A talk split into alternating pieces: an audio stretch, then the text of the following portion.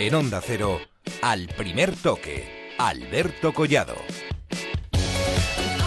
¿Qué tal? Muy buenas noches. Ya se va agitando el mercado de fichajes. Se nota que nos acercamos al día 31 de agosto, cuando se cerrará ese mercado de fichajes aquí en España. Y se acelera, vaya si se acelera la operación Paco Alcácer, el delantero del Valencia que apunta al Barcelona.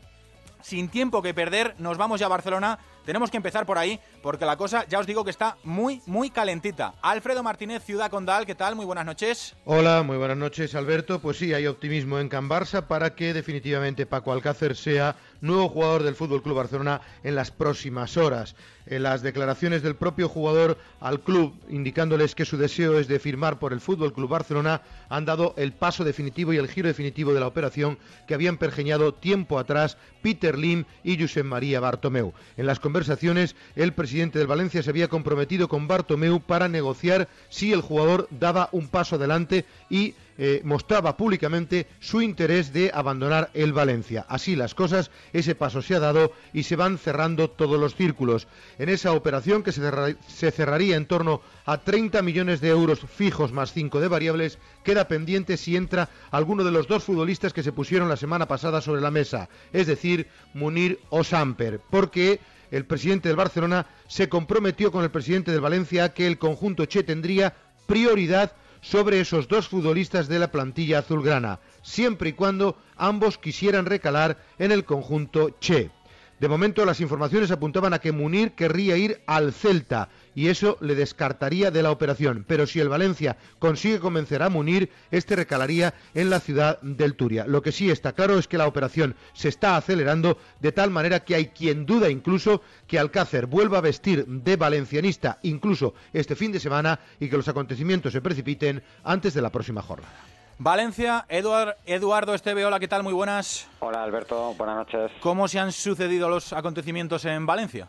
Bueno, yo prácticamente daría como cerrada ya la operación, incluso mañana se podría anunciar. Eh, fíjate que al filo de las 10 de la noche ya eh, decíamos que desde el propio Valencia se nos decía que posiblemente no estuviera el próximo sábado en ese partido frente a Leibar en Ipurúa. Sería una temeridad que el futbolista jugara ese encuentro mm, teniendo ya prácticamente ese acuerdo cerrado con el Fútbol Club Barcelona, con lo que la operación se pueda acelerar o bien mañana jueves o a más tardar el, el próximo viernes para que se haga oficial. Ha sido esta misma tarde cuando el el propio futbolista, Paco Alcácer, a lo largo del día de hoy, ha hablado con la presidenta, con Lai Jun, le ha comunicado su deseo de marcharse al Fútbol Club Barcelona y, según el Valencia, ahí es cuando se ha empezado a estudiar la operación. En cualquier caso, yo creo que ahora lo que queda es la forma de vestir el santo. El futbolista, evidentemente, acepta marcharse al Fútbol Club Barcelona, pero también el Valencia, o en este caso Peter Lim, acepta esa venta de, de Paco Alcácer por 30 millones de euros más 5 en variables al conjunto es más, eh, se habla de que el futbolista podría tener ya un principio de acuerdo con Roberto Fernández, con el Barcelona, antes de esa famosa cena entre Bertomeu y Peter Lim, donde el presidente del Barcelona le hizo la oferta al dueño del Valencia, eh, la estudió, la habló con el jugador y a partir de ahí, bueno, pues han sucedido todos los hechos hasta el punto de que hoy Paco Alcácer está más lejos que nunca del conjunto de Mestalla. Y el Valencia necesitará delantero para suplir a Paco Alcácer. Eh, se está hablando, ya lo dice Alfredo, de Munir. Eh, ¿Cómo está ese, ese, asunto, Edu? Porque esto se, se tiene que, vamos, eh, se tiene que arreglar ya. Estamos a día 25. Sí, como decía Alfredo, la última palabra en el asunto Munir la va a tener el propio futbolista. Es verdad que el Valencia intenta que el jugador entre en esa operación. Se ha hablado también de la posibilidad de Lucas Pérez, aunque parece que acabará en el fútbol inglés. Pero en cualquier caso, ahora mismo el Valencia se queda sin delantero, se marchó Negredo, se marcha Paco Alcácer, le queda al Valencia Rodrigo, le queda eh, Santimina que puede jugar en esa posición, pero poquito más, con lo cual el Valencia va a tener que acelerar en la búsqueda de un delantero para suplir a Paco Alcácer. Yo imagino que como esto no viene de hoy, el director deportivo ya estará trabajando o, el propio dueño en la posibilidad de, fichar a ese delantero que venga a suplir a Paco Alcácer. Pues a ver cómo se, lo toma la afición del Valencia, porque Paco Alcácer eh, está claro que se había convertido en, el pues en el símbolo, en el ídolo de, ese equipo. Es que ese, yo creo que Alberto es el principal problema, es decir, cómo, vestir el santo. Punto. Por un lado, que la ¿Cómo se lo vendemos a la afición? Claro, que la y que Suso García Pitar no queden como mentirosos porque ellos manifestaron de, manera rotunda que no querían vender a Paco Alcácer. Lo dijo Paco estarán también, Edu, lo escuchamos aquí en el primer toque esta semana, el, lunes, cuando jugó el Valencia. al acabar el partido frente a Las Palmas. Lo que pasa es que hay un matiz. Una cosa es no quiero vender, y ya lo decíamos entonces, y otra cosa es no vamos a vender. No quiero vender es no quiero vender, pero si el futbolista me ha dicho que se quiere marchar, pues entonces ya me planteo su venta. Eh, que tampoco es, es tan cierto, porque Parejo se ha querido marchar del Valencia y el Valencia no ha querido vender a Dani Parejo y Dani Parejo sigue vistiendo la camiseta del conjunto de Mestalla. Repito, es la forma de vestir el santo, incluso desde el Valencia esperan que el jugador salga públicamente a decir algo, que se quiere marchar, pero mientras desde la parte del futbolista piden calma, mm, que ellos están tranquilos y que cuando se tenga que anunciar lo que se tenga que anunciar, pues se anunciará de manera oficial. Alfredo, ¿querías eh, añadir algo? No, que el acuerdo se produjo el pasado día 12 y en el Barcelona se seguían todos estos pasos. Se confiaba en la palabra dada por parte de Peter Lim al presidente del Fútbol Club Barcelona y que efectivamente, como bien venía comentando Eduardo, se iban produciendo todos los pasos y los procesos. Hay optimismo y, como te digo, no sé si será tan precipitado como para mañana mismo, pero evidentemente que el acuerdo está sobre esas cifras y falta algunos pequeños flecos, como por ejemplo si entraría algún otro jugador en la operación. Gracias, Edu. Un abrazo, Alberto. Alfredo, quédate por ahí. Sí, simplemente te comento. Sí. que acaba de jugar su último partido con el Ajax, por cierto, ha encajado cuatro goles contra el Rostov. Aunque no hubiera jugado, no hubiera pasado nada. No hubiera pasado nada, por desgracia, para el Ajax de Ámsterdam. Vuela hacia la ciudad condal para estar mañana mismo y ser el penúltimo fichaje, porque presumiblemente con Cillesen y Paco Alcácer, el Barcelona cierra la que, según Luis Enrique, y ahora sí podríamos decirlo con letras mayúsculas, es la mejor plantilla de su historia. Estoy de acuerdo contigo, Alfredo. No te vayas porque mañana también tenemos sorteo de Champions y todavía tenemos que contar alguna cosa. Hasta ahora, Alfredo. Hasta ahora. Más fichajes. Ayer os contábamos que el Everton estaba dispuesto a pagar los 20 millones de euros de la cláusula de Lucas Pérez, del delantero del Deportivo. Pues bien, el West Brom otro equipo inglés, también está interesado y podría superar la oferta del Everton al jugador. Veremos dónde acaba Lucas, porque lo que os podemos contar, lo adelantaba ya desde A Coruña Alberto Gómez a eso de las 10 de la noche en esta sintonía, en la de Onda Cero, es que Lucas Pérez ha decidido ya irse del Deportivo. Está loco por irse al Arsenal pero habrá que ver si Wenger mueve ficha. En el Sevilla se acerca el portero Sirigu, que llegaría cedido sin opción de compra, y el Sevilla pagaría parte de la ficha, pagaría 1,5 millones de euros. Y ojo porque el Sunderland quiere a Iborra y podría ofrecer 8 millones. Osasuna ha fichado ya al delantero Sergio León, que llega procedente del Elche, les cuesta unos 2 eh, millones de euros. Se ha notado ya, se nota que esta semana ha empezado el fútbol porque esto no para, es uno parar. Ya os digo, mañana sorteo de Liga de Campeones, el viernes sorteo de la Europa League. El viernes también Julen Lopetegui va a dar su primera lista como seleccionador absoluto. Y ya ha empezado la ronda de contactos con los pesos pesados, entre ellos con Iker Casillas, con el que se ha reunido en Oporto. El viernes veremos si Julen sigue la línea de las últimas convocatorias de Del Bosque o si tiene otros eh, planes. Por cierto, desde aquí vaya por delante todo nuestro apoyo a Italia y nuestros pensamientos con las víctimas de ese terremoto en el centro de Italia de esta pasada madrugada. Hemos quedado con eh, Rolando Bianchi, con un futbolista italiano que la temporada pasada estuvo en el Mallorca y que ahora juega en Perugia, en una de las eh, regiones más afectadas por ese seismo. También hemos quedado con el míster de segunda, con Luis Milla, el entrenador eh, del Zaragoza, y con Alejandro Blanco, con el presidente del Comité Olímpico Español, para hacer balance de los Juegos de Río en un día en el que Lidia Valentín, que ganó el bronce en alterofilia en Río, ha conocido que le van a dar el oro de Londres y la plata de Pekín, porque sus rivales se habían dopado. Lidia Valentín será triple medallista olímpica. Y por supuesto estaremos en la Vuelta Ciclista España con Javier Ares y con Chema del Olmo. Hoy quinta etapa y segunda victoria para el belga Mirsman, el corredor del Etix, en un más que accidentado final de etapa en Lugo. Los ciclistas se han quejado a través de las redes sociales y la organización ha pedido perdón porque había un volardo que ha provocado una caída que no debía estar ahí. Luego os lo cuenta con más detalles eh, Javier Ares y Chema del Olmo. Son las 12 y 9 minutos, hasta la una y media os lo contamos todo en Al Primer Toque. Nos espera un protagonista en Colombia porque allí están muy, pero que muy mosqueados con el caso James Rodríguez, como os hemos venido comentando toda esta semana. Con el caso James, sobre todo con su suplencia. Enseguida nos atiende el Tino Asprilla que creo que está bastante cabreado con este asunto. Venga, son casi las 12 y 10, arrancamos. Esto es Al Primer Toque. Al Primer Toque Alberto Collado.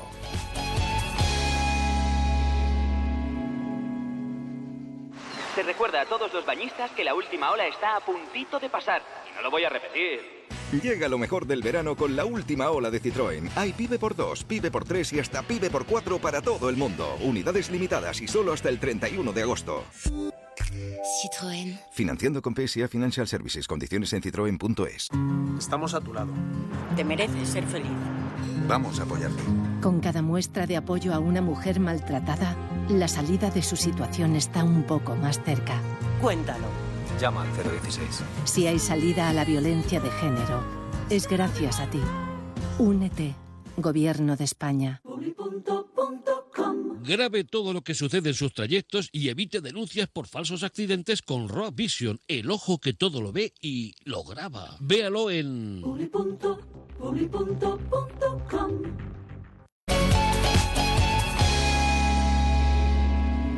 Pues como os decía, nos vamos a marchar a Colombia porque andan eh, muy mosqueados allí con la suplencia de James Rodríguez y con el futuro del futbolista del Real Madrid, al que Marco Asensio, entre otros, han relegado a la suplencia. Ya acabó la temporada pasada como suplente y en esta temporada parece que no son buenas noticias las que llegan para el futbolista colombiano.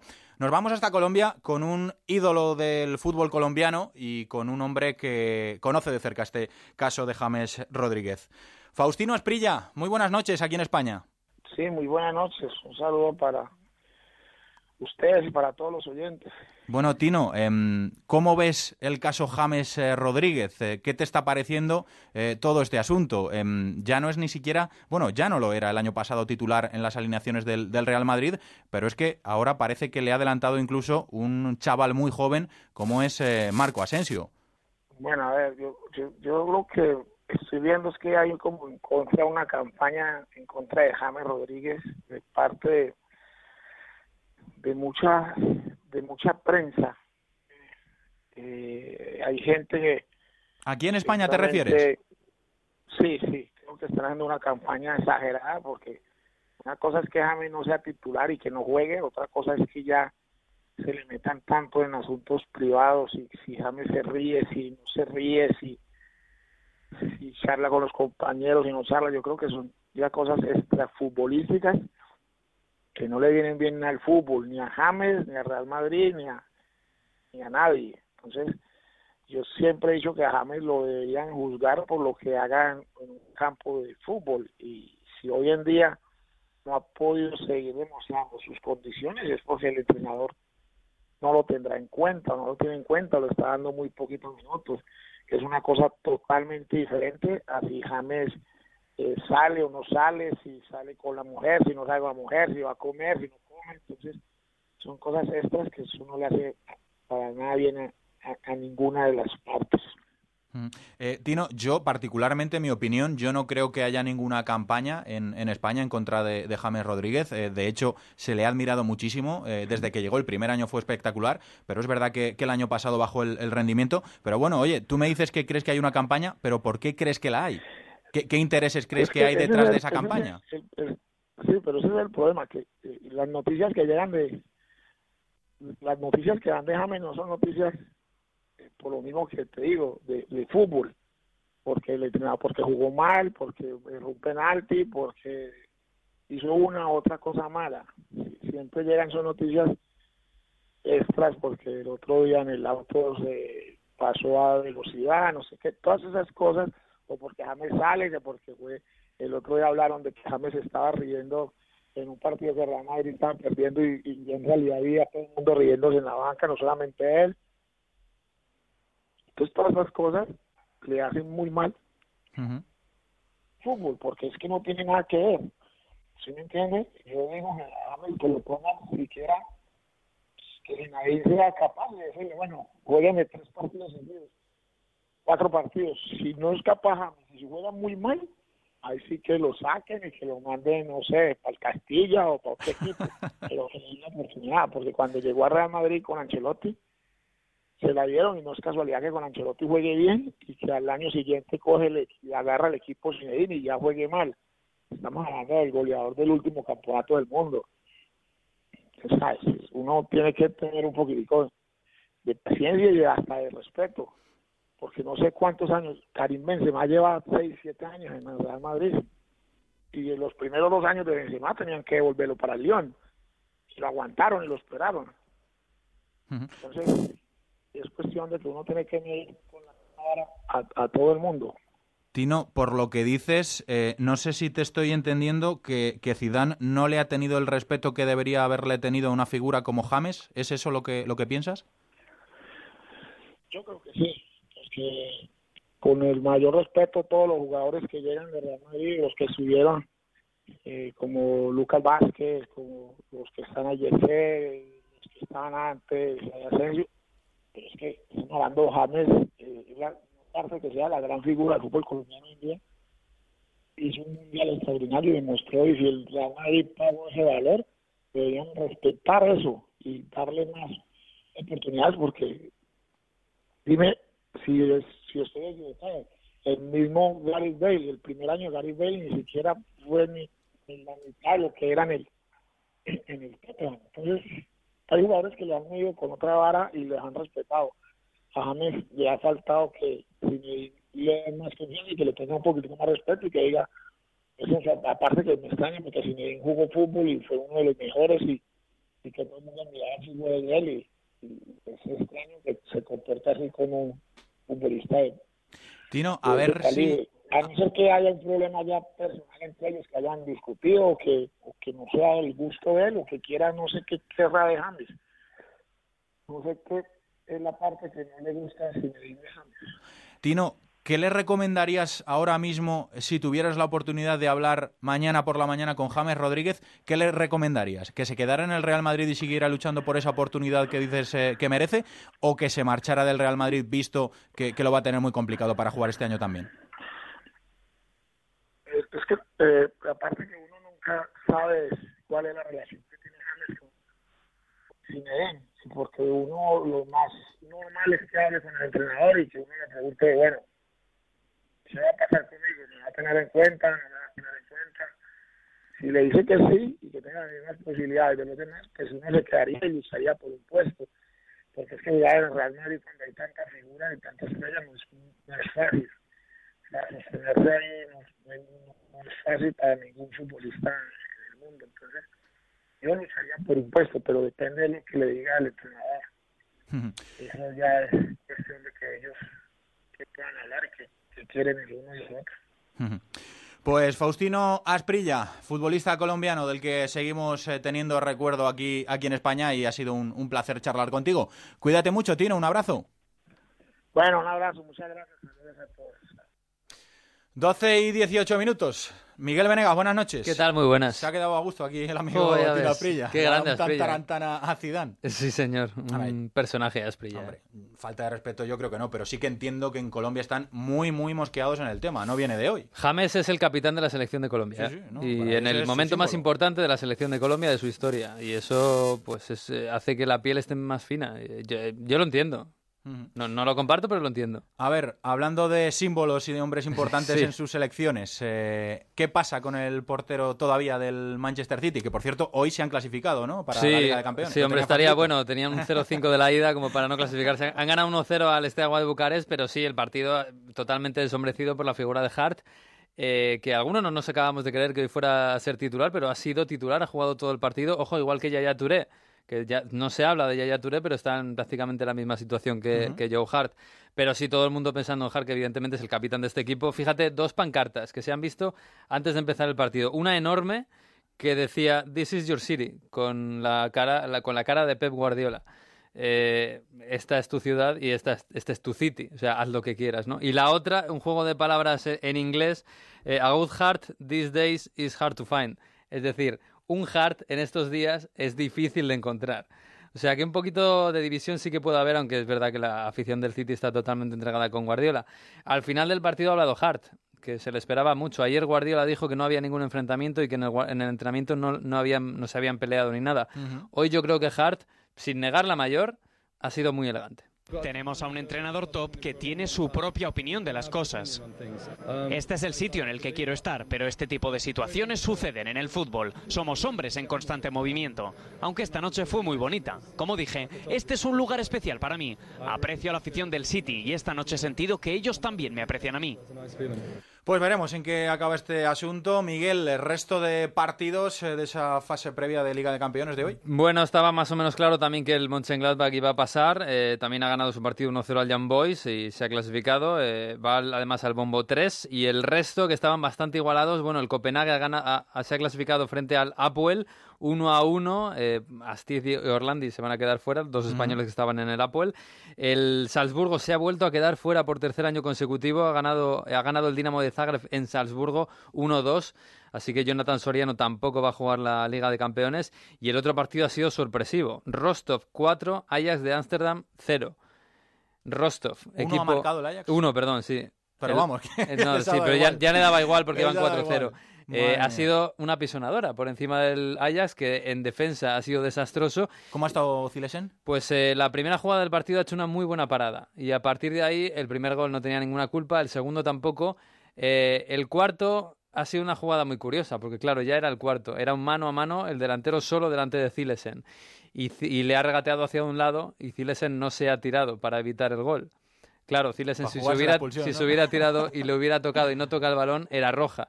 Y el primer partido con el Barça no lo hubiera podido jugar, ¿no?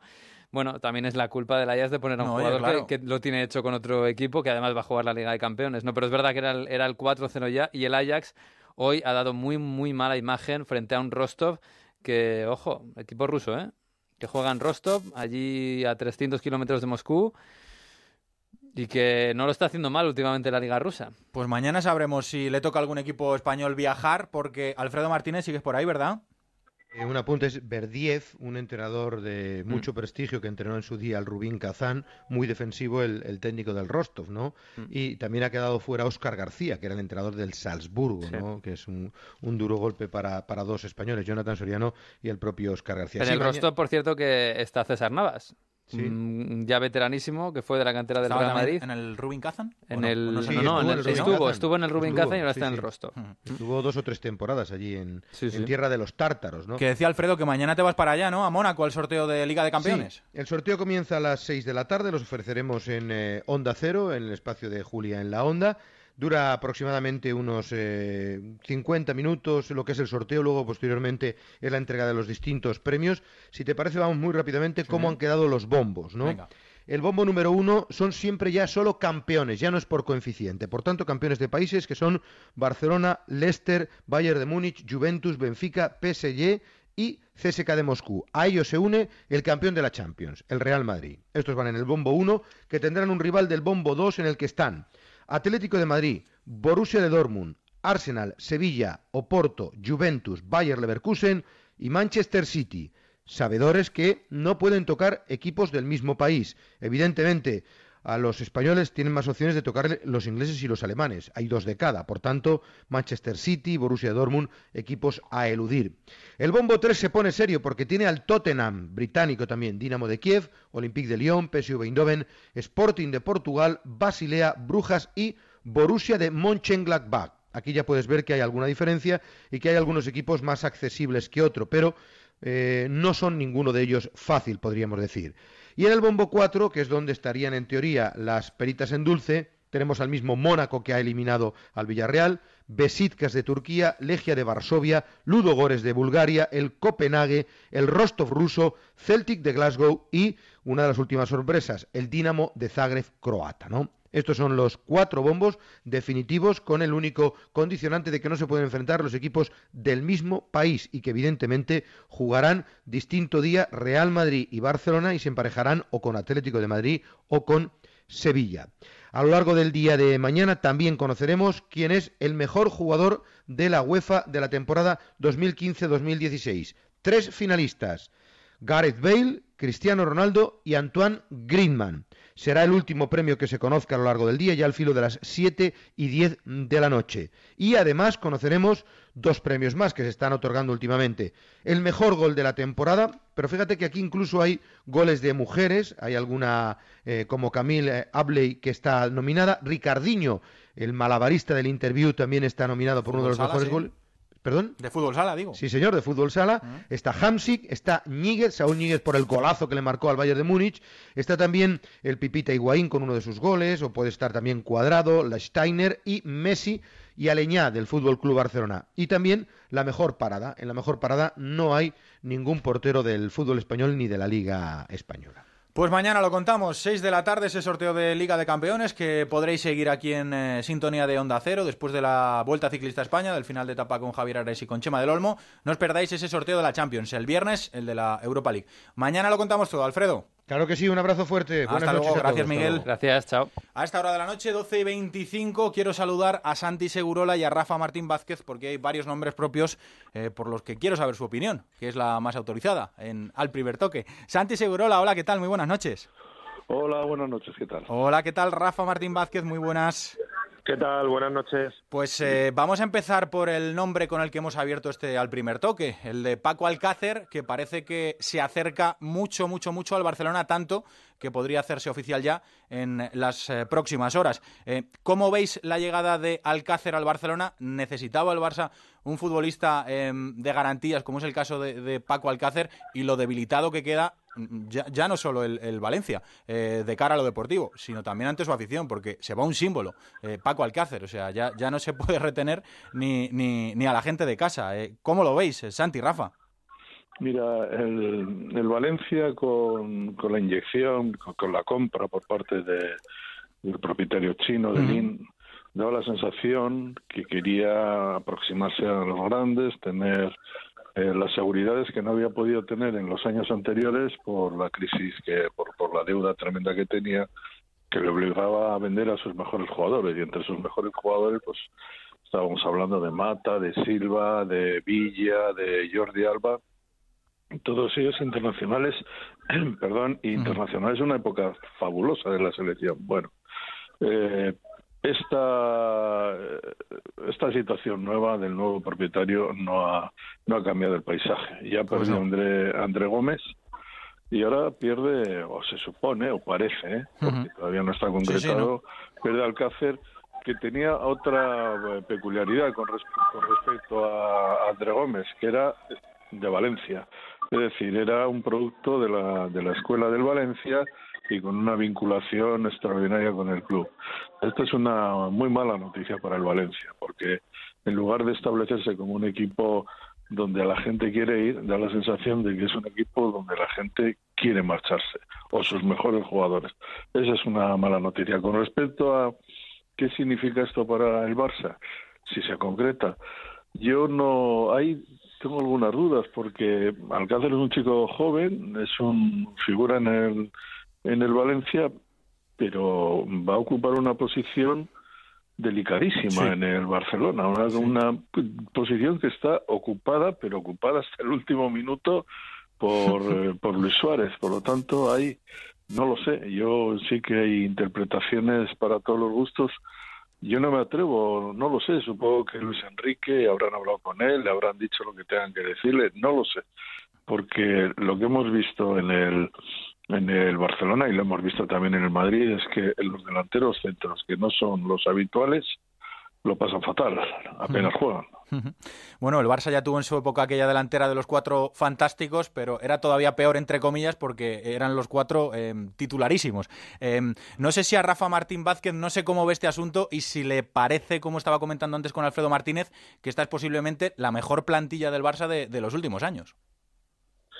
Bueno, normalmente el Barcelona... Este año eh, sí que hay fondo de armario, Rafa, que el año pasado decíamos que Sí. estaban bien justitos. Este año no, Sí, no va a ser sí, por eso. yo- sí, pero porque yo creo que hubo eh, algunas connotaciones, ¿no? El caso de Arda y el caso de Alex, Ujú. eh, que no tenía, que no podían jugar Claro. hasta diciembre. El caso de Rafinha me parece que se lesionó, eh, que era un jugador número 12, número 13. Entonces eso, eh, bueno, fueron contratiempos. Eh, luego el caso de, Ser- de Sergi Roberto, que empezó muy bien, pero luego pues no terminó de, de cuajar o por lesiones también, ¿no? Por lo tanto, bueno, yo creo que los equipos intentan reforzar, lógicamente, y en este sentido, pues eh, tienen, tienen, no me cabe duda, grandísimas plantillas, ¿no? Para afrontar los que, lo que le viene por delante, ¿no?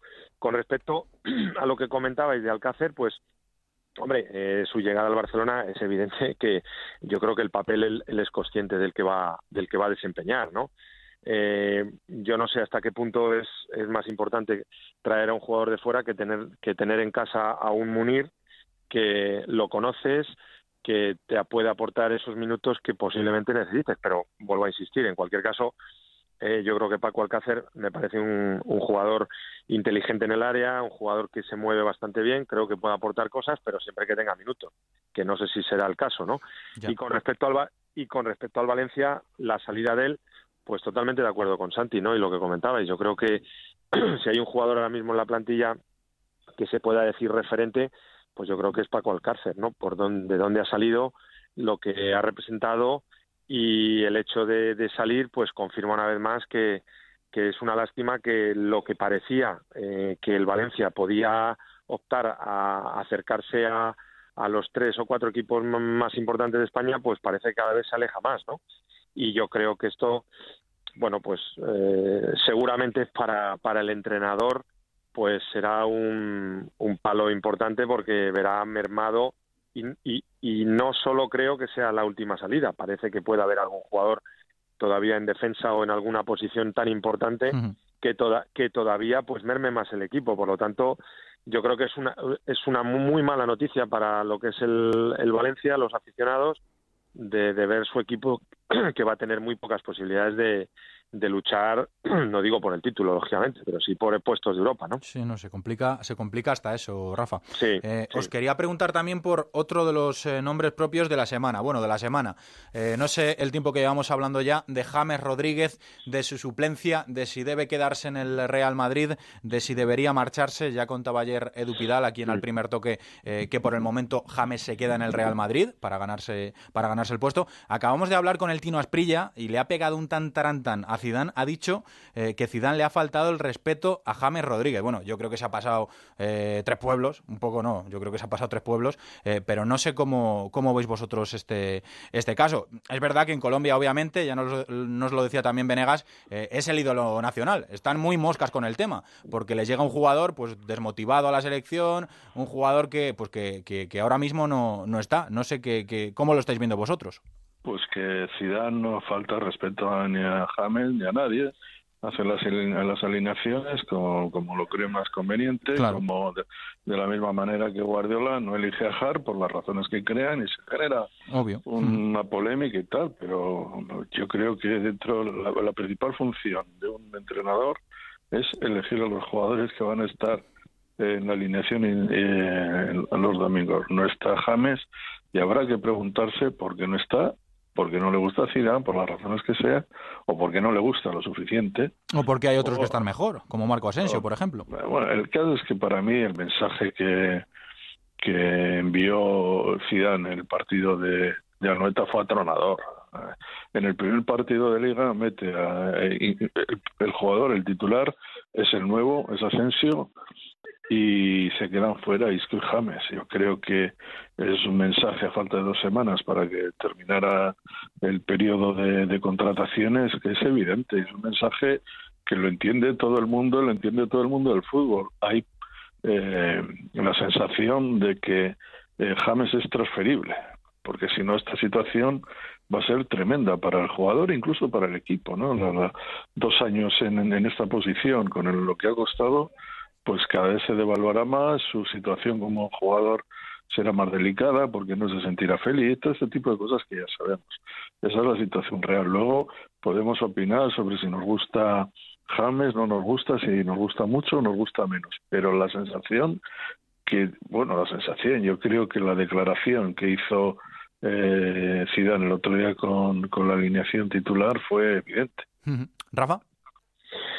Bueno, en la misma línea, ¿no? Yo creo que eh, yo creo que si algo hemos comentado al final de la temporada pasada o durante la temporada pasada es que Madrid en determinadas posiciones eso suele decir a llover Buquín y en otras hay deficiencias. Entonces yo creo, yo sinceramente creo que el equipo necesita tener una salida de, de un jugador eh, eh, de tres, de tres opciones, eh, o Kovacic, o James o Isco.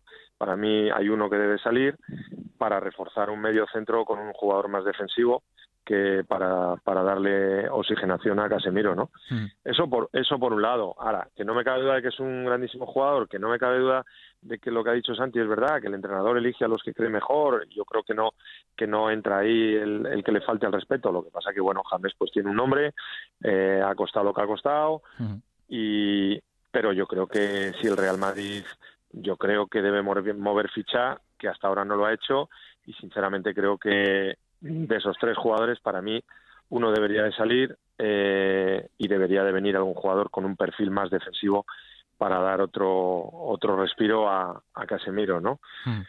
Esa es un poco la opinión. Pues a ver si viene, a ver si viene un equipo con, con el dinero que costó James, que si no me equivoco estuvo cerca de los 80 millones de euros. Pero ahí, Eh, ahí hay una sí. cosa interesante, es porque evidentemente la percepción que hay, y creo que es la acertada, es que al presidente del Real Madrid, que fue un factor decisivo, total, en la contratación de James, le gusta James. Y el entrenador, que es el que manda en el equipo, pues le gusta menos que al presidente.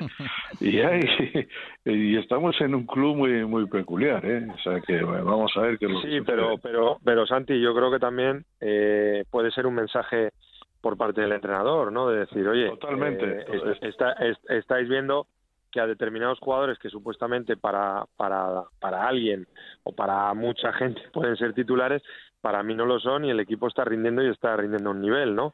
Por lo tanto, es un toque de atención de decir, eh, bueno, pues a lo mejor necesito otras cosas que no que no tengo, ¿no? Para, para que el equipo esté más compensado, ¿no?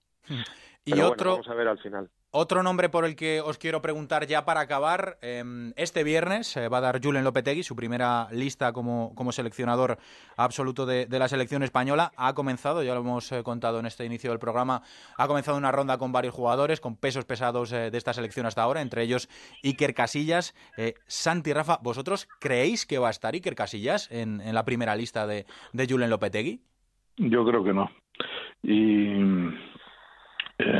me parece bien que Lopetegui haya, haya ido, a- haya hablado con, haya ido a Porto y haya hablado con, con Casillas, porque son pues 16, 17 años de, de presencia en la selección, porque es el jugador que mata. Eso me parece bien. No estoy de acuerdo con aquellos que decían que de- del Bosque tenía que haber hablado con Casillas. Esto es igual que lo de Hart o que lo de Schwarzenegger. Si no, Es capitán de, Manchester City. Es igual, no le pones y no le pones porque forma es uno más de la plantilla. Ahora, si le vas a decir como nuevo seleccionador que y creo que eso es lo que va a ocurrir, que no le vas a convocar, pues mira, me parece bien porque ahí sí que hay una trayectoria y ya sabe que Casillas que no va a ir. Entonces en ese sentido me parece me parece normal. Rafa, ¿crees que se ha acabado el, el momento de Iker ya en, en la selección? Pues no lo sé, no lo No, sé. no, no, no digo, no digo lo que lo que tú quieras, sino lo que crees que va a pasar con Julen. Un poco por, por, por todo lo que estamos viendo. Pues te soy sincero, no lo sé, porque eh, por otro lado he visto alguna noticia ahí que decía que, que le habían ofrecido el puesto de ayudante de- de- del propio de- del propio seleccionador. Claro, pero yo- Eh, yo creo que eso quizás en una conversación distendida, como me imagino Sí. que mantendrían, pues un poquito, pues eso, pues a largo plazo, pues oye, eres un, un tío de, Sí. de la casa, de la federación, un símbolo, pero claro, Iker Casillas eh, tiene contrato y, y está jugando en activo. Es que Iker no, no se ha retirado, sigue jugando No, en- en, Oporto. Yo lo que lo que está lo que es evidente es que él no, no ha renunciado, no ha dicho mi etapa se ha acabado y por lo tanto hasta que no se produzca esa primera convocatoria, pues no vamos a saber qué va a ocurrir, ¿no? Eh, bueno, pues, eh, no lo sé, es que eh, es un poco incierto lo que va a ocurrir, pero no solo con Iker, que tampoco sabemos qué va a Sí, ocurrir. sí, cierto, con, otros muchos claro, jugadores. Claro, Diego Costa, por ejemplo. Ujú. si realmente desde el principio va a optar por jugadores que, eh, como él en unas declaraciones parece ser dijo hace poco, de que en mente tenía tres o cuatro jugadores de los más jóvenes, pues vamos a ver, ¿no? También dependerá de las circunstancias de los jugadores, pues digamos ti- titularísimos, ¿no? El caso de Iniesta, que como sabemos está lesionado, que no van a ir seguramente por falta de forma. Eh, por eso digo que eh, bueno, eh, es un poco. eh, yo, por, por lo menos, no sabría aventurarme a decir qué es lo que puede ocurrir, ¿no? Porque, bueno, eh, también hay otra connotación y es que él se lo llevó el año pasado a Porto. Cierto, cuando- cierto. Y, y, por Y lo habló tanto, personalmente con él claro, y, y Iker decidió irse por, porque estaba allí Julen, por ejemplo. Efectivamente, Ajá. entonces la relación que puedan tener personal, eh, pues puede ser muy parecida a la que han tenido con, con Vicente del Bosque, el caso de Iker, y, vamos a ver al final en qué, en qué termina la cosa. Pero, pero bueno, no, no sabría decirte ahora mismo, ¿no? Yo creo que eh, vamos a esperar acontecimientos. Vamos a esperar. Y, Exactamente. Eso es. Pues nada, oye, Rafa, Santi, eh, un abrazo muy fuerte. Pues igualmente para todos. Cuidaros mucho. Gracias. Muy bien, lo intentaremos. es la una menos 20, vamos a hacer una pausa y vamos a cambiar de registro porque nos tenemos que marchar a Italia. Ya sabéis que esta pasada madrugada ha habido un terremoto muy fuerte en el centro de Italia, em, más de un centenar de, fallecidos, eh, todavía más eh, heridos. Eh, bueno, una situación totalmente dramática y hemos quedado con un futbolista, con Rolando Bianchi, que el año pasado jugó en la Liga Española, en el, en el Mallorca, y que desgraciadamente le está tocando vivir de cerca la tragedia allí en Perugia, donde está jugando ahora. Venga, una menos 20, esto es al primer toque. Al primer toque.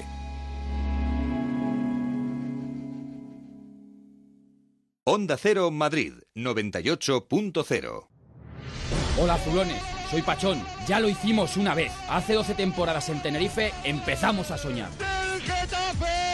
Yo sigo. Yo sigo. Yo sigo.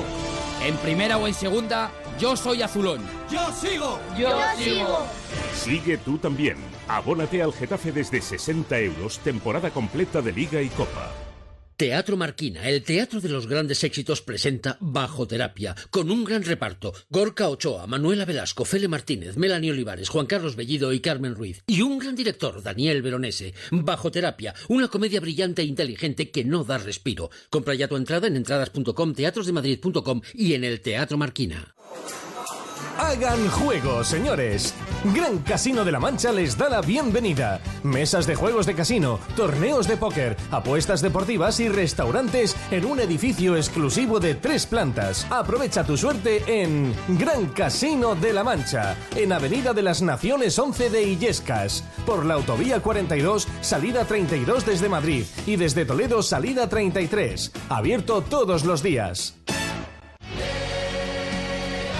Desde el Club Deportivo Leganés queremos dar las gracias a nuestra afición. Hemos pasado momentos muy difíciles, pero nunca nos hemos rendido. Desde los orígenes de nuestro club siempre hemos trabajado con un único objetivo, que los pepineros os sintáis orgullosos de vuestro equipo. Ascendimos a segunda y hoy ya estamos en primera división. Gracias afición. Os esperamos en casa, os esperamos en Butarque. ¡Aupa Lega! Gracias a la ultracrioterapia, mi tripa ya no me agobia. Es lo último para adelgazar, fruto de la investigación de Adelgar. La ultracrioterapia de Adelgar tiene un 50% de descuento como oferta de lanzamiento. Infórmese 91 577 44 77. Además, puede salirle gratis. Tu afición es sentimiento. Llegamos a tu radio, a Onda Cero. Somos los mismos que durante mucho tiempo hemos disfrutado el deporte juntos contigo cada noche. Y tengo la sensación de que ahora empieza lo mejor. El 4 de septiembre, José Ramón de la Morena llega a Onda Cero. Todos los días, a las once y media de la noche, El Transistor. La reforma que tú buscas la encontrarás aquí. El proyecto que tú quieres y que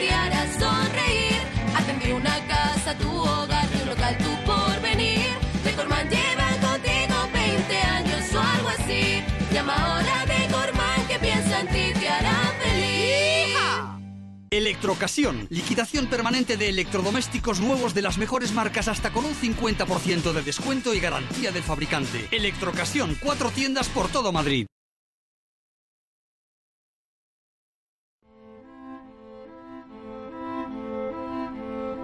Al primer toque, Alberto Collado. Continúa actualizándose, por desgracia, ese balance de fallecidos en el terremoto de Italia. Me dice Gonzalo Palafox que a esta hora son ya 159 las personas que han perdido la vida en Italia a causa de ese terremoto de magnitud 6,2. Son casi 370 los heridos de, esta tragedia, de esta situación trágica que vivíamos esta madrugada. Nos vamos hasta Italia con, nuestro corresponsal, con nuestro compañero Mario Gago. Mario, em, buenas noches, por, decir algo. ¿Qué tal? Muy buenas, Alberto. Sí, además en una zona que ya fue golpeada hace años, en la Áquila pasó un terremoto también bastante fuerte, más de 300 fallecidos, en este caso también tres, eh, tres pueblecitos de unos 700 habitantes, pero en estas fechas mucha gente de, de Roma que volvía para estar en su pueblo, pues también eh, le ha afectado en el meses de agosto, que bueno, aprovecha la gente para estar con sus familias. Y en la provincia de Perugia, la región de la Umbria, una zona eh, que está justo en el corazón de Italia, desde Roma aproximadamente hacia el centro de Italia, está justo en el centro de la península.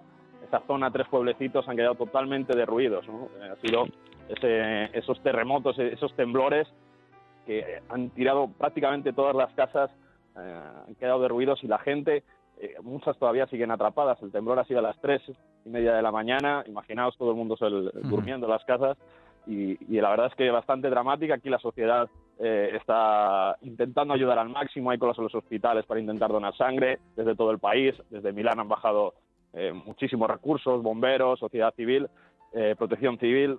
En definitiva, eh, todo el mundo muy golpeado por un suceso que, además, como digo, se- repite, ¿no? Porque un temblor así afecta a muchas familias y bueno, intentar ayudar lo máximo, las autoridades ya están en el lugar y, sobre todo intentar sacar lo máximo, lo máximo tiempo de espera eh, que sea el menor para sacar a las familias que todavía están enterradas. Mario, seguiremos en contacto contigo estos días para, para conocer cómo se van eh, sucediendo los hechos. Un abrazo fuerte. Un abrazo.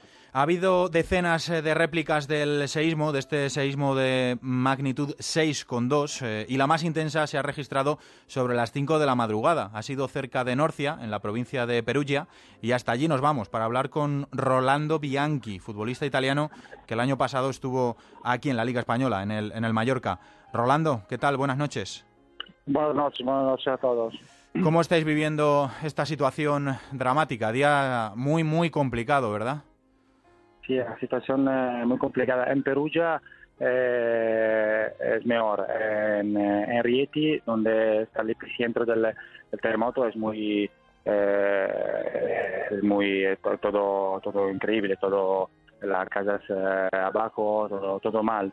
Eh, seguro ayer a, las 3 de la mañana eh, estuvo todo increíble porque me levanté de la, eh, de la cama y me fui fuera de la, de la habitación porque tuve una, una, un terremoto muy fuerte, muy fuerte.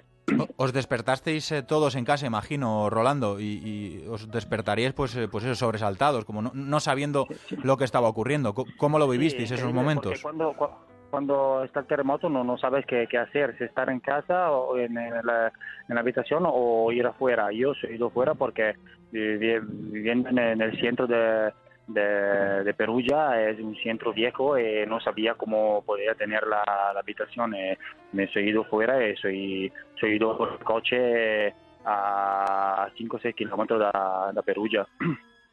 Eh, te marchaste, a, me imagino, a algún sitio donde no hubiera eh, edificios cerca y, y demás, ¿no? Sí, sí, me, me moví donde estaba un, par- un par- un parking, Ujú. para donde estaban compañeros eh, de- del equipo.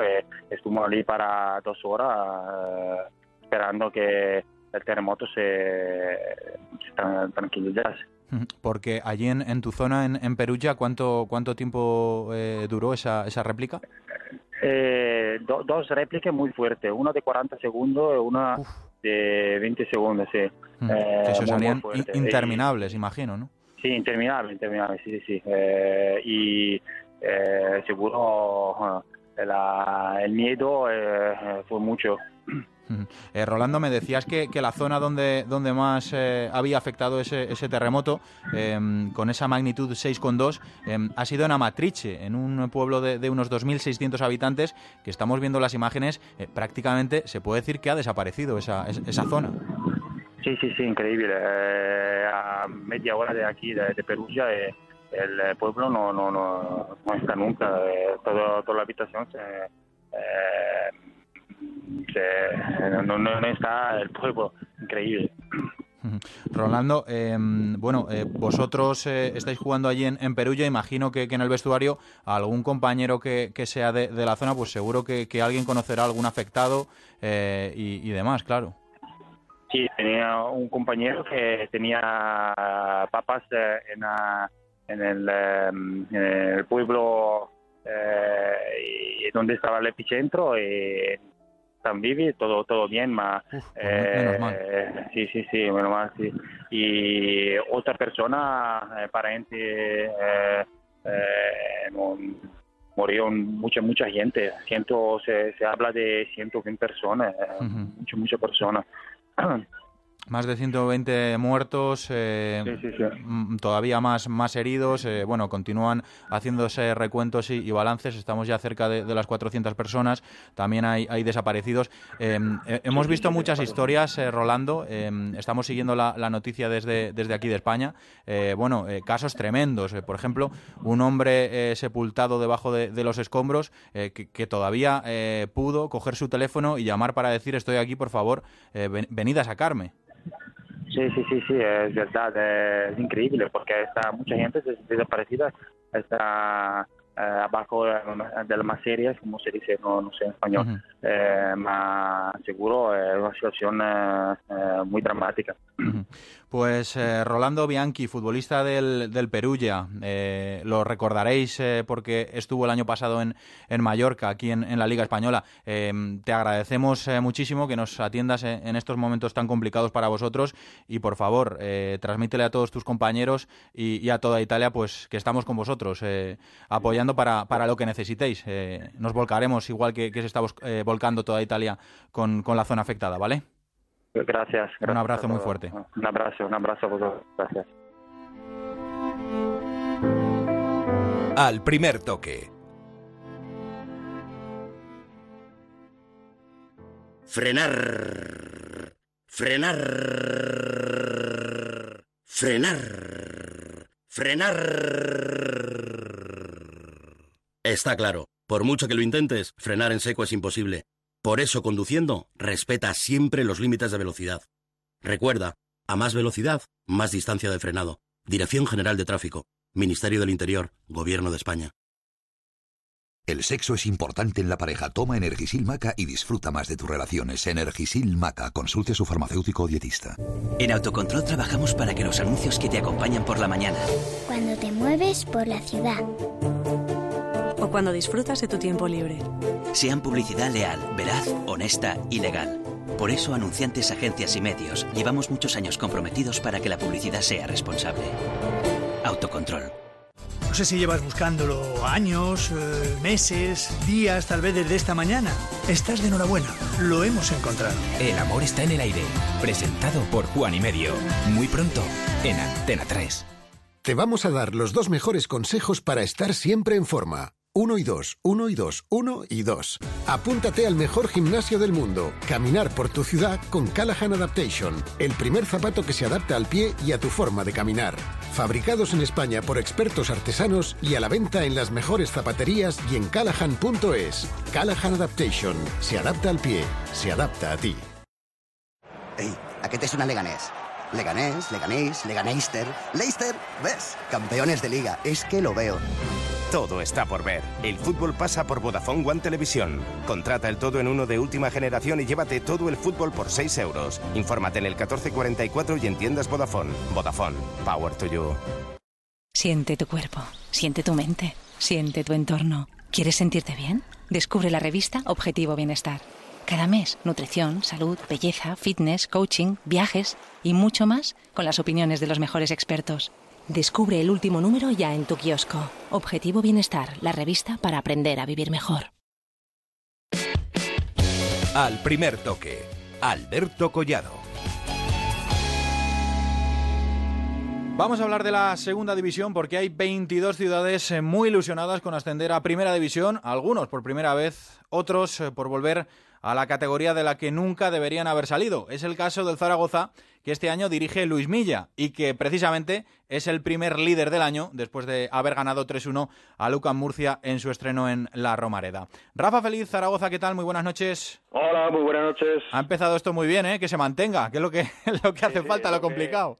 La verdad que sí, yo es que estoy todavía alucinando del partido del lunes porque hacía muchos años que no veíamos lanzar corners bien, que llegasen al área, que jugadores que eran ovacionados por la afición, el caso sobre todo de Zapater y de Cani, y que la gente está con el equipo y salió muy contenta en una gran primera parte. La segunda se bajó quizás también por el fuerte calor que hacía en Zaragoza y porque lógicamente físicamente todavía a los equipos le faltan por llegar a su 100%, pero una gran victoria al final por tres goles a uno que le hacía situarse como líder al equipo que entrena Luis Milla, que hace años ya que se estaba pidiendo en Aragón que un aragonés dirigiese al equipo y ahí está, pues el turolense dirigiendo nada más y nada menos que al Real Zaragoza. Luis, buenas noches.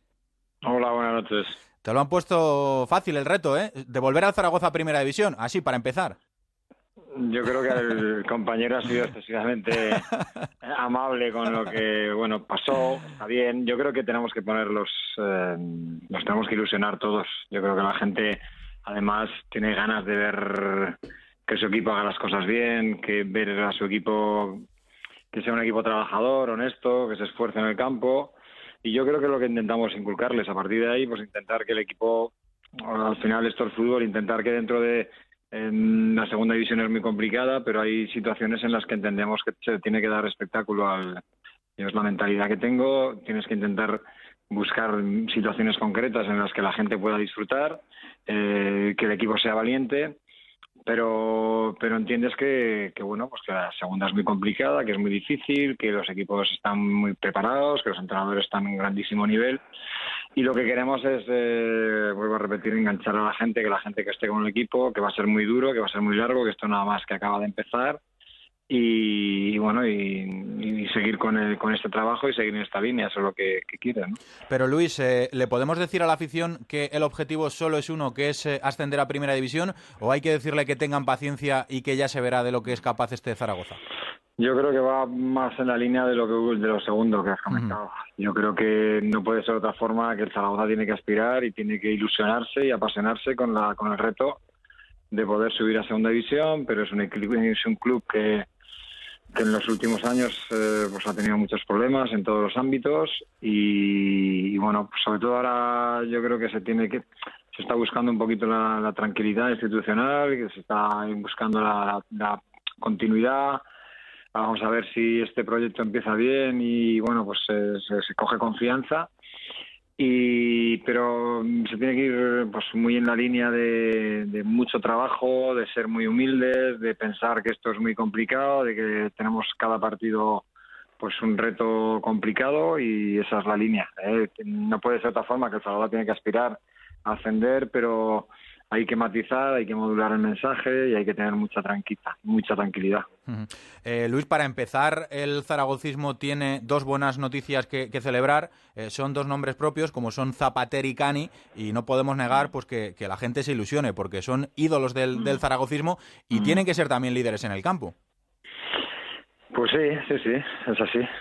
Yo creo que son dos jugadores importantes emocionalmente para la gente supone que bueno los jugadores que en su día triunfaron aquí que tuvieron que salir de, del club en un momento determinado que vuelven con, con la experiencia con los años con la madurez que tienen que ser ejemplares y que a la, gente el tener dos jugadores en su equipo así de ese nivel y además de la tierra pues eh, les hace mucha ilusión y ellos de cara a la plantilla pues te puedes imaginar para entrenadores son importantes porque al final han venido con muchas ganas, eh, están inculcando muchos valores a los compañeros y eso es fundamental para nosotros. ¿Cómo ves, eh, Luis, cómo estás viendo a Zapater? Porque nosotros hemos hablado desde que salió del, Zaragoza hace ya algunos cuantos años, hemos hablado con él especialmente durante su, periplo en, Rusia y la verdad es que lo ha pasado fatal. Porque, o sea, para empezar, las lesiones eh, no, no, no, le han dejado vivir tranquilo eh, desde el minuto cero. Y para continuar, pues tampoco se lo han hecho, tampoco se lo han hecho fácil en Rusia los, los clubes. Eh, lo, ha, lo, ha, pasado realmente mal. Eh, ¿Tú ahora cómo le ves, tanto anímicamente como físicamente? Porque eh, ha estado prácticamente dos años en los que no, no ha podido jugar. Pues le veo muy ilusionado, le veo apasionado, es un gran profesional. Él ha tenido el problema que ha tenido, el, problema físico importante. los, los contratiempos que ha tenido en Rusia, estar el tiempo que ha estado sin jugar por la lesión, pues porque en, su club, bueno, en el mundo del fútbol esto funciona así, los futbolistas, bueno, pues los despachan y se ha terminado.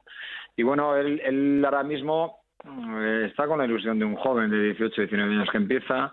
Es un, es un gran profesional, vive todo con mucha pasión, que es muy bueno porque eso lo que hace es transmitir eh, esa pasión, esa ilusión de alguien eh, como él, que ha sido tan importante aquí en el Zaragoza, que tiene una carrera importante, pues para los jugadores más jóvenes en, en, la plantilla es importante que, que, él transmita, pues eso, ilusión, pasión, que venga cada día a entrenar con, con ganas que cada, quiera, que cada día quiera mejorar, pues bueno, eso para nosotros es muy bueno porque aparte, mm, bueno, eso, eso transmite, ¿no? Lo transmite y es muy bueno para la plantilla. Mm.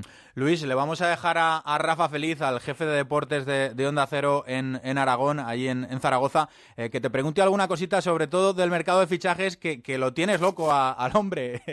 Eh, Luis, eh, me ha dicho Rafa que hay todavía alguna cosita que falta, que hay alguien todavía que, se puede ir, como es el caso de, Cabrera. Rafa, aquí tienes a Luis.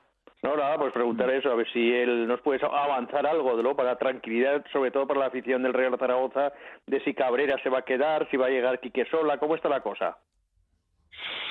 Yo, mira, eh, te puedes imaginar que, que, el final del mercado es el día 31 y hay situaciones que, que por parte del club son incontrolables y te puedes imaginar que yo soy el entrenador nada más. Yo tengo información de primera mano eh, sí que es verdad que nosotros eh, estamos cortos en la plantilla, que necesitamos, como te puedes imaginar, invitas a contar jugadores, necesitamos jugadores. Eh, el club está haciendo un gran esfuerzo, la dirección deportiva está haciendo un gran esfuerzo. Yo no tengo ninguna duda de que mm, tienen que venir mínimo dos, mm, tres jugadores más.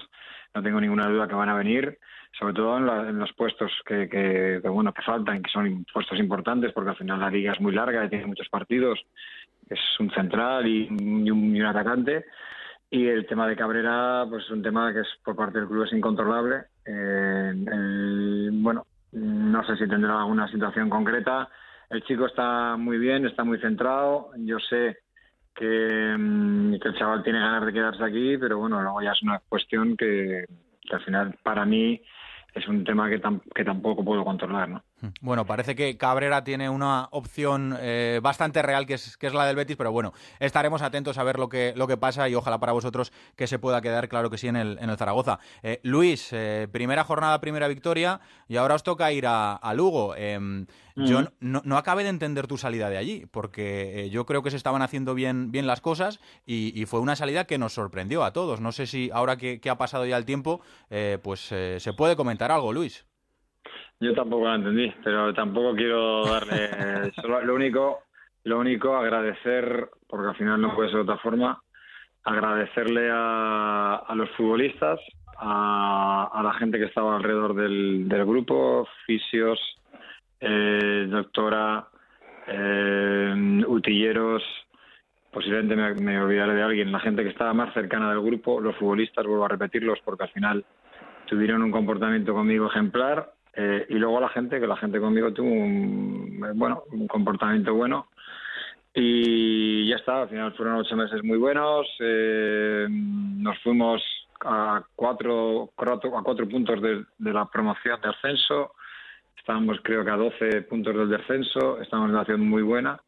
Pero bueno, a veces en el mundo del fútbol pasan situaciones que también vuelvo a repetir que son incontrolables pero que me quedo con lo bueno que pasé y que viví allí, que fueron ocho meses muy buenos de, poder vivir y trabajar y conocer la segunda división.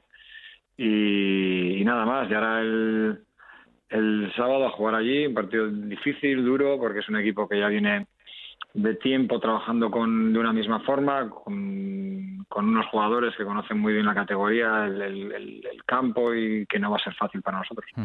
Pues Luis, lo dicho, mucha suerte para esta temporada y ojalá eh, podáis conseguir ese objetivo, eh, ese sueño de volver a Primera División, que yo creo que es donde el Zaragoza debe estar siempre. Así que lo dicho, suerte y un abrazo. Venga, igualmente, abrazo, adiós. Bueno, Rafa, pues nada, estaremos atentos este año al, Zaragoza y sobre todo estará atenta en esta redacción de, Onda Cero Ana Rodríguez, que yo creo que te va a dar la lata más de una vez este año, Rafa. Así que ya lo sabes. Atento. Ya lo han dicho, pero ojo, eh, hablábamos con Milla, fíjate la responsabilidad de un club como el Zaragoza que inicia su cuarta temporada en segunda división, estamos en el mes de agosto y hace una semana las últimas cifras que daba el club eran ya 18.500 abonados, ya los quisieran tener muchos equipos de primera división incluso. Ilusionando a, su afición y con un presupuesto que este año está de mitad de tabla para abajo de, de segunda división, que eso también hay que decirlo. Gracias, Rafa, un abrazo. Un abrazo, buenas noches.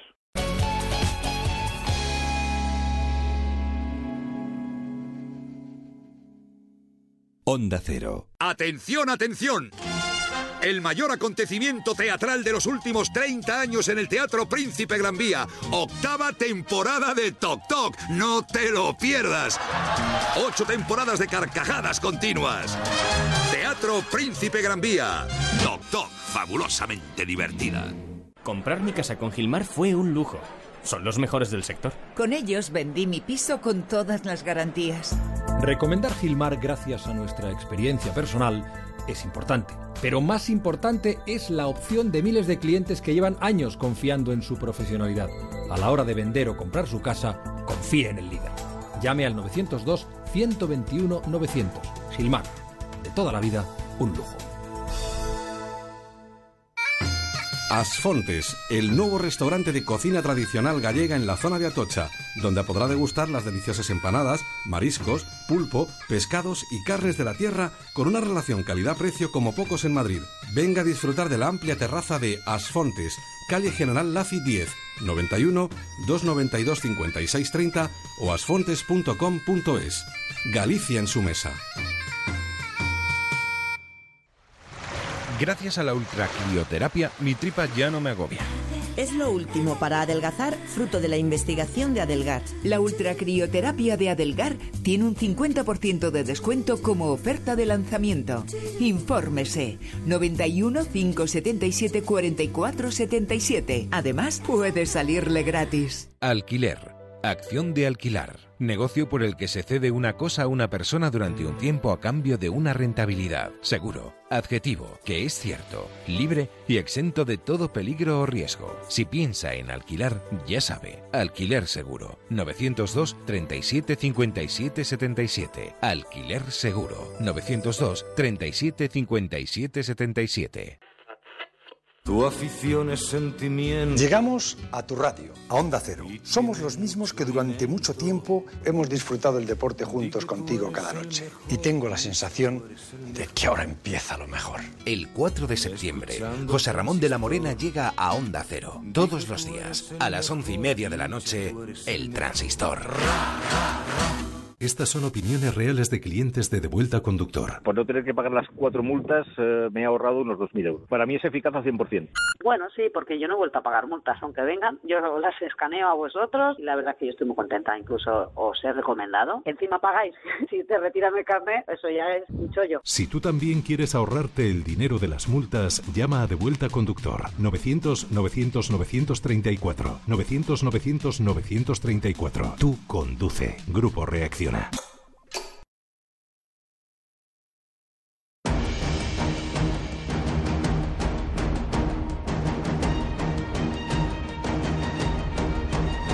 Al primer toque, Alberto Collado. Son días de análisis, eh, de balance de lo que han sido estos eh, Juegos Olímpicos de Río de Janeiro para la delegación española y por eso teníamos una conversación pendiente con Alejandro Blanco, con el presidente del Comité Olímpico Español. Alejandro, buenas noches. Hola, buenas noches. Permítame, Alejandro, que antes de empezar con ese balance, em, vayamos con la noticia del día. Em, Lidia Valentín, nuestro bronce en Río en alterofilia, eh, va a recibir dos medallas más eh, y por dopaje de, sus rivales. Eh, va a recibir ese oro de Londres 2012 y la plata de Pekín 2008. Y claro, Lidia, que ya andaba mosqueada por, pues precisamente por esas sanciones a, sus rivales y por no haber podido recibir las medallas en un podio, que es donde, donde se deben recibir, pues está bastante, bastante cabreada y ya ha dicho que va a reclamar daños y perjuicios pues a quien corresponda, Alejandro. Bueno, yo creo primero quedémonos con lo positivo, ¿no? Lidia había ganado la medalla en la competición, había hecho, además yo estaba allí, hizo dos competiciones extraordinarias. En aquel momento unos deportistas, en aquel momento unos deportistas hicieron trampas. Ahora se ha reconocido y pues estoy encantado de que el Comité Olímpico Internacional haya hecho una revisión de Pekín y de Londres y ella ahora recoge lo que lo que se ganó allí en el en la propia instalación. Eh, evidentemente no va a tener ese minuto de gloria, ese minuto de gloria que subir al podio y recoger y tener las sensaciones que ahora tuvo eh, ahora que tú has venido recientemente en Río, pero en cualquier caso el Comité Olímpico Internacional nos mandará las medallas y le haremos un acto extraordinario en el Comité Olímpico Español porque es una deportista realmente fantástica y que ahora nos encontramos con una deportista que tiene tres medallas, un oro, una plata y un bronce. Yo estuve pues hablando con el presidente de la Federación Internacional, con Tamas, y él me dijo que se las iban a dar. Eh, lo que pasa es que estaba pendiente de una decisión que tenía que acordar con el Comité Olímpico Internacional. Mira, han los Juegos el domingo y hoy se la dan, por lo cual es una, un motivo de orgullo, de verdad, de verdad, de, por Lidia, por, por la alterofilia y por el deporte español. De verdad que es un, día muy importante. Pues Alejandro, cuente con nosotros, eh, con Onda Cero, para, para ese acto, para arropar a Lidia Valentín, para que sienta nuestro cariño, ya que por lo menos eh, no pudo recibir esas medallas en, en, Pekín y en Londres, pues por lo menos para que reciba el cariño de todos los aficionados españoles, porque es que eh, no somos realmente conscientes del trabajo de todos nuestros deportistas, porque sí, los Juegos Olímpicos es el mayor evento deportivo mundial, estamos todos pendientes durante esas dos semanas y poco más que duran, pero claro, Alejandro, es que el trabajo que hay detrás de cada uno de esos deportistas, que al final ganan medalla, ganan diploma o ni siquiera eso, pero que por lo menos se clasifican para unos Juegos Olímpicos, pues tienen que sacrificar vidas, toda su vida, Alejandro. Yo, yo creo que ahora cuando son los Juegos y estáis con ellos dais cuenta de la dimensión que tienen estos deportistas. Hay cuatro años de trabajo muy silencioso en competiciones que muchas veces no se conoce, concentraciones larguísimas, al final se lo juegan en los campeonatos del mundo y fundamentalmente los Juegos Olímpicos y de pronto la sociedad descubre que tiene a deportistas extraordinarios. Claro, el otro día en la celebración que tuvimos con Lidia, ¿cómo es posible que, que, una chica que sale a la, que, vive al lado de Ponferrada, que nace al lado de Ponferrada, perdona, de, empiece a, a, competir, a entrenar en cacabelos y de la noche a la mañana se convierte en medallista olímpica, en triple medallista olímpica? Pues solo hay la, la clase de ella, el instinto de ella, la naturaleza de ella, la mentalidad de ella el trabajo de un entrenador silencioso y al final salen y de una federación que hace que, que planifica a corto, medio y largo plazo y salen los resultados. Yo creo que, que es muy importante lo que la, noticia que le está y la dimensión que tiene ahora mismo Lidia porque repito es una deportista fantástica Triple medallista olímpica que se dice pronto Lidia Valentín. Em, Alejandro, em, toca hacer eh, balance. Me imagino que estos días está atendiéndonos a todos los periodistas con, la misma cuestión. Ya le he escuchado que para usted es un balance muy positivo. Recordamos, 17 medallas en total, con 7 oros, 4, platas, 6 bronces. Es eh, la segunda vez que más oro sacamos, eh, detrás de, Barcelona 92, que aquello parece inalcanzable. Y tampoco hay que olvidar esos 37 diplomas, 7 más que, en Londres. Alejandro, ¿qué nota le, ponemos a esta participación? Sobre 10, un 10. ¿Un 10? Sobre 10, un 10. No Mucho, ¿no? no, no, un 10, un 10. No podemos bajar ni, ni una centésima porque realmente el equipo ha hecho un esfuerzo extraordinario. Y eh, ven, mira, en clasificación hemos sido el décimo país del mundo y el cuarto de Europa detrás de Francia, Reino Unido y Alemania. Si lo dices así parece fácil, pero es que los presupuestos de esos países, algunos de ellos son 10 veces el presupuesto del deporte español. Y llegar después de cuatro años duros, llegar a, con 305 deportistas, llegar con nueve equipos y que sacar siete medallas, yo me quedo con las medallas y los diplomas, ¿eh? medallas y diplomas, más la participación de otros deportistas que aunque no consiguieron medalla, tuvieron una actuación extraordinaria. Entonces creo que no se le puede poner ni una pega, realmente no se les puede poner ni una pega. Y para mí ha sido un grandísimo honor. Han formado un equipo, toda, toda la expedición española era un equipo, arropándose unos a otros, los entrenadores, el cuerpo médico, los delegados, los deportistas, y creo que eso es lo que hay que destacar del deporte español. Y es una gran lectura para toda la sociedad. Y eso es lo que la sociedad ha entendido.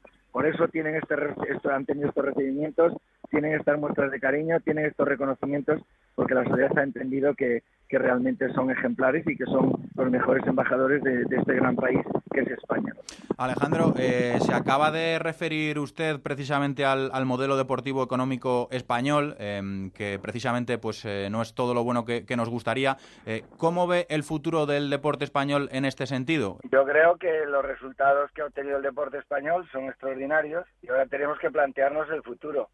Y en ese futuro tenemos que pensar dos cosas, mantener el modelo del deporte español, con lo cual eh, se obtienen los resultados que se obtienen, o intentar adaptar el, modelo al modelo español, al modelo que tienen otros países, más en un país como España, en donde eh, las comunidades autónomas el deporte está transferido y las comunidades autónomas tienen unas leyes cuyo rango es equivalente a las nacionales, ¿no? Entonces, ¿qué es lo que el modelo que están existiendo en esos países? Te hablo de Italia, Alemania, Bélgica, Holanda, los países nórdicos eh, y muchos países de otros continentes, países muy desarrollados en, deporte, en donde el gobierno legisla el gobierno da un dinero y hace el control absoluto, como no puede ser de otra manera, de ese dinero. Pero la política deportiva, la planificación, las cuantías que se le asigna a cada federación, lo, se le atribuye al Comité Olímpico del país en donde están representadas todas las federaciones. Eso es el modelo que se está siguiendo en esos países. Yo creo que es el modelo del futuro. ¿no? Eh, eso es lo que hay que plantear al nuevo gobierno. Si decide cambiar el modelo, perfecto, y si no decide cambiar el modelo, pues y seguir manteniendo este modelo, contará con todo el respaldo y con todo el apoyo, como no podía ser de otra manera, personalmente mío y del Comité Olímpico Español. Y el presidente de, ese Comité Olímpico Español, Alejandro Blanco, respecto a Tokio 2020 y al deporte español, ¿es optimista o, más bien realista barra pesimista?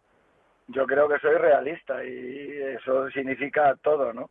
Eh, la crisis que nos ha afectado en este ciclo ha afectado menos de lo previsto al equipo absoluto por una razón muy sencilla, porque aunque ha habido una disminución de los ingresos públicos y de patrocinio, ha habido una aportación, digamos, un patrocinio paralelo y un patrocinio verdaderamente espectacular, ante el cual me descubro que es el patrocinio familiar.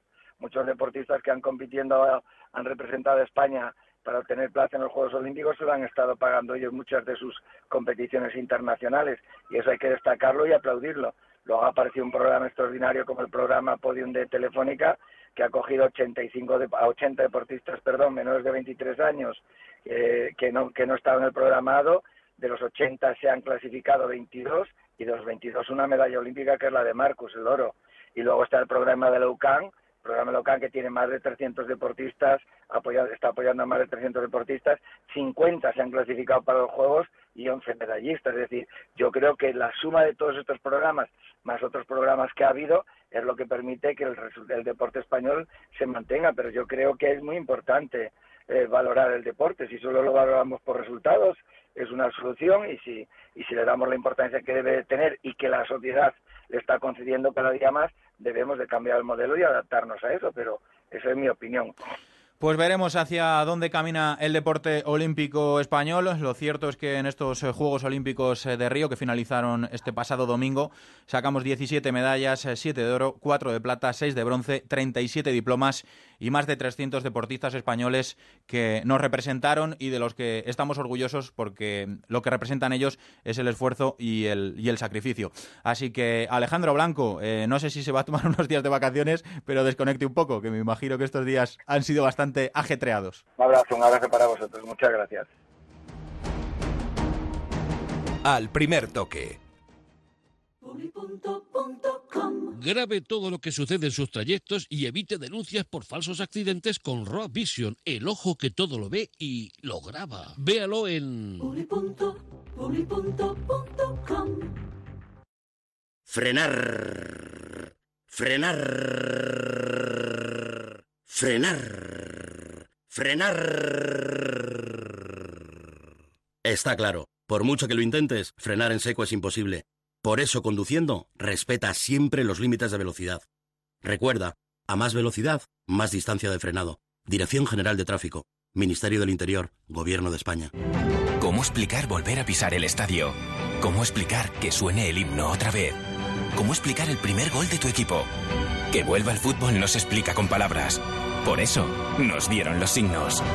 1x2. Vuelve la quiniela con premios extraordinarios.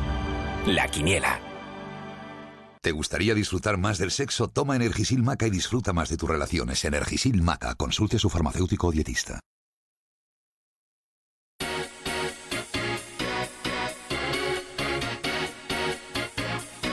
Al primer toque. Quinta etapa hoy en la Vuelta Ciclista España, segunda victoria para el belga Mirsman, el corredor de Ethics, en un más que accidentado final de etapa en Lugo, con el consecuente enfado de algunos eh, ciclistas. Hasta Tierras Gallegas nos vamos. Hola Javier Ares, ¿qué tal? Muy buenas noches. ¿Qué tal Alberto? Buenas noches. Hola Chema del Olmo, ¿qué tal? Muy buenas. Hola, buenas. ¿Qué ha pasado en esa llegada tan accidentada cuando parecía que, iba a acabar la etapa eh, sin mayores eh, consecuencias? Ha habido un lío tremendo y después todavía más. habéis tenido una tarde movidita allí en la vuelta. Pues eso es lo que se está preguntando a estas horas la organización de la carrera, aunque ya ha emitido un comunicado en el que pide disculpas a los accidentados porque ha ocurrido todo un poco por sorpresa. Y se han juntado el hambre y las ganas de comer. Es decir, de un lado ha habido accidentes inevitables de los propios corredores en carrera, el último en el que se había involucrado el compañero de equipo de contador, Kiserlovsky, con la clavícula fastidiada.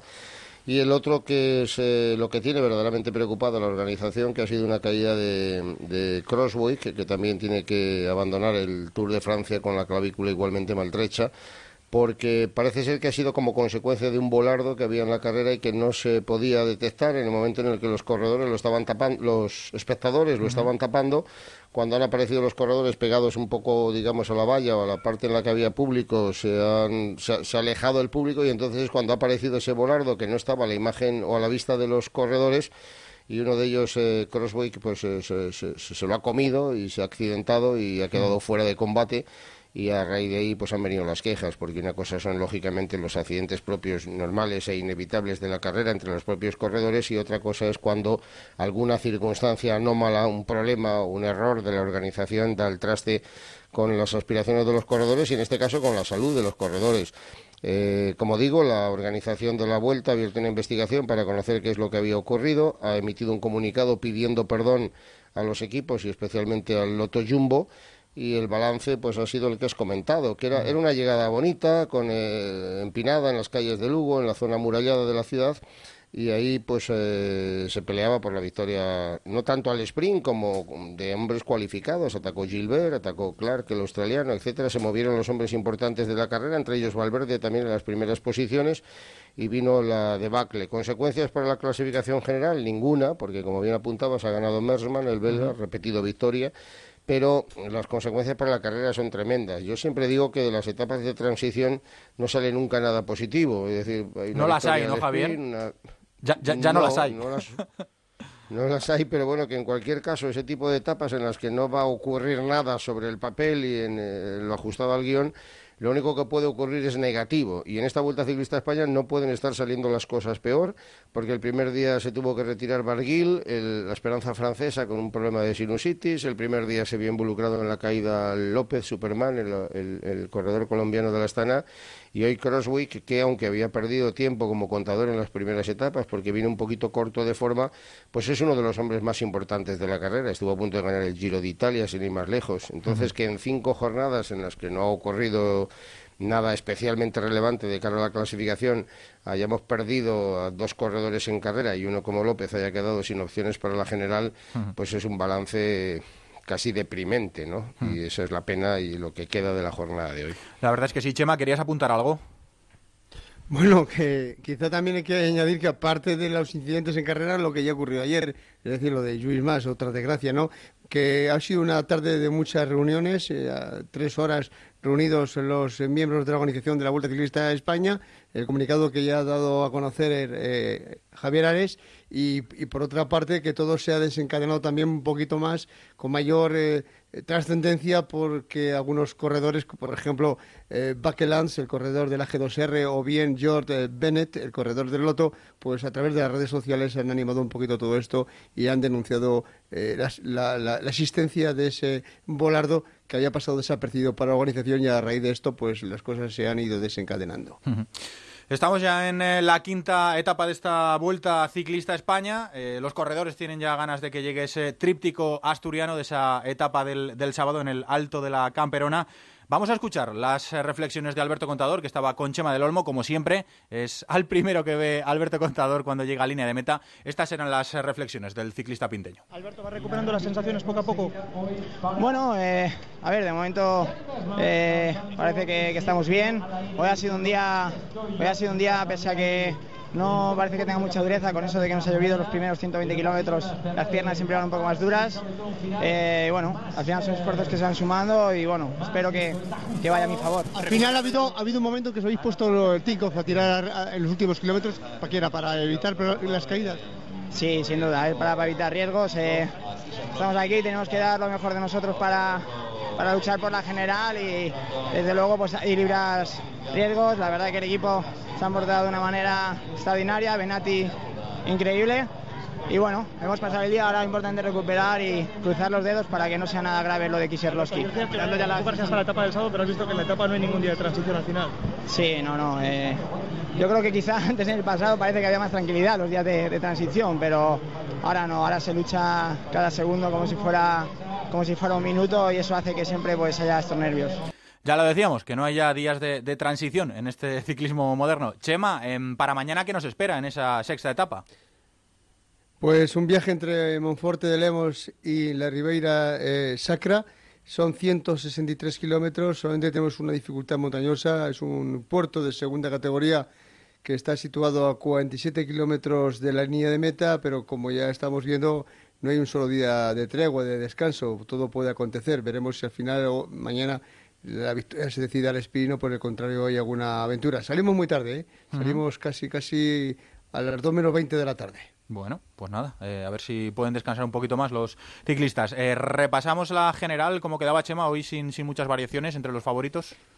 Sin ninguna, con eh, Atapuma como líder, con Valverde a 28 segundos, con Frun a 32, después Quintana a 38, al igual que Chávez. Samuel está a 1.07 y recordamos que el contador está ahora mismo perdiendo con respecto al líder un minuto y 52 segundos, es decir, casi un minuto y medio con respecto a los hombres que van a pelear por el, eh, la Vuelta Ciclista a España. Mm.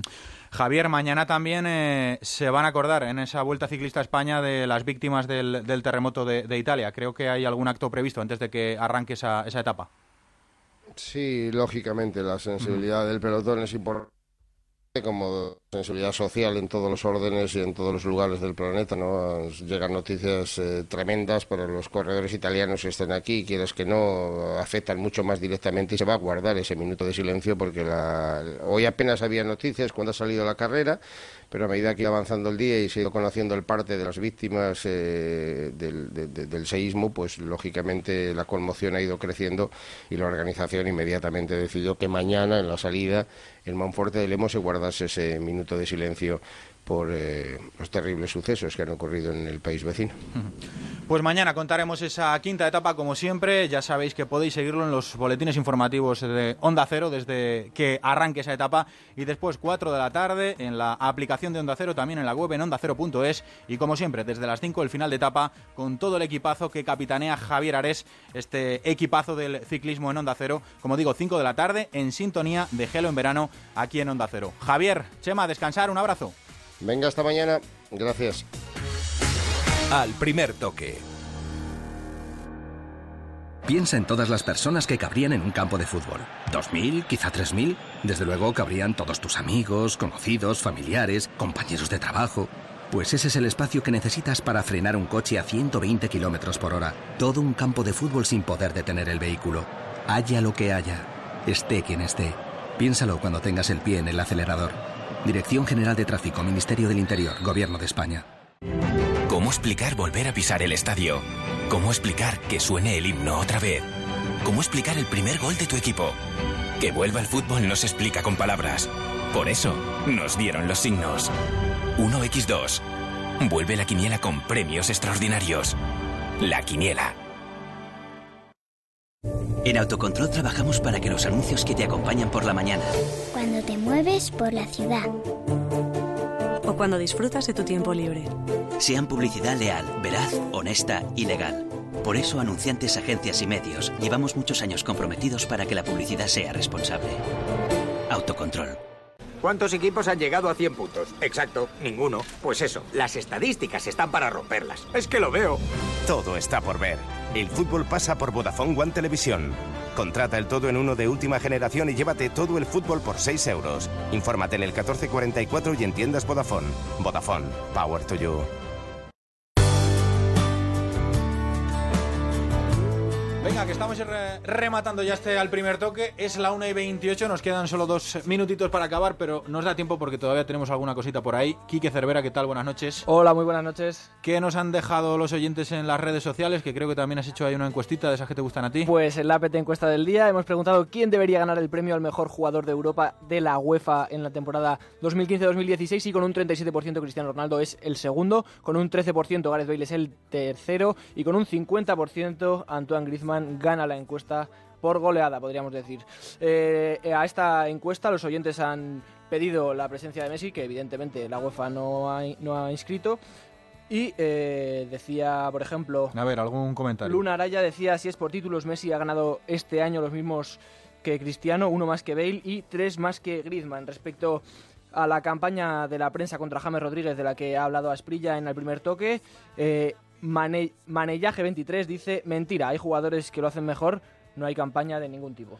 Vuestras opiniones, ¿qué nos hemos eh, dejado por ahí sin contar? Gonzalo Palafox, muy buenas. ¿Qué tal, Alberto? Buenas noches. Pues sobre todo cosas en el mercado de fichajes. En el Málaga, el Mónaco está interesado en Camacho, ya ha contactado también con el representante del jugador, todavía no hay oferta en sí, pero la cláusula de Camacho es de 18 millones de euros. El Betis ha hecho con los servicios del medio serbio Darko Brasanac, llega del Partizan a cambio de 1,5 millones y ya está en Sevilla. En el Leganés llega Luciano Neves, delantero internacional con la Sub-23 de Brasil, llega cedido por un año por el Corinthians.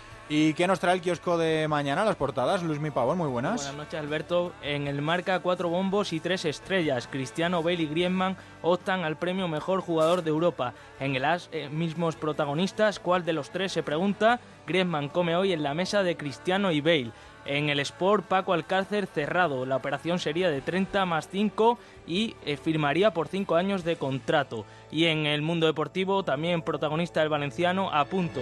Alcácer le pidió ayer a la presidenta del Valencia que le traspase al Barcelona. Os quedáis con Noches de Radio con Carlas Lamelo. Gracias. Adiós. Al primer toque, Alberto Collado.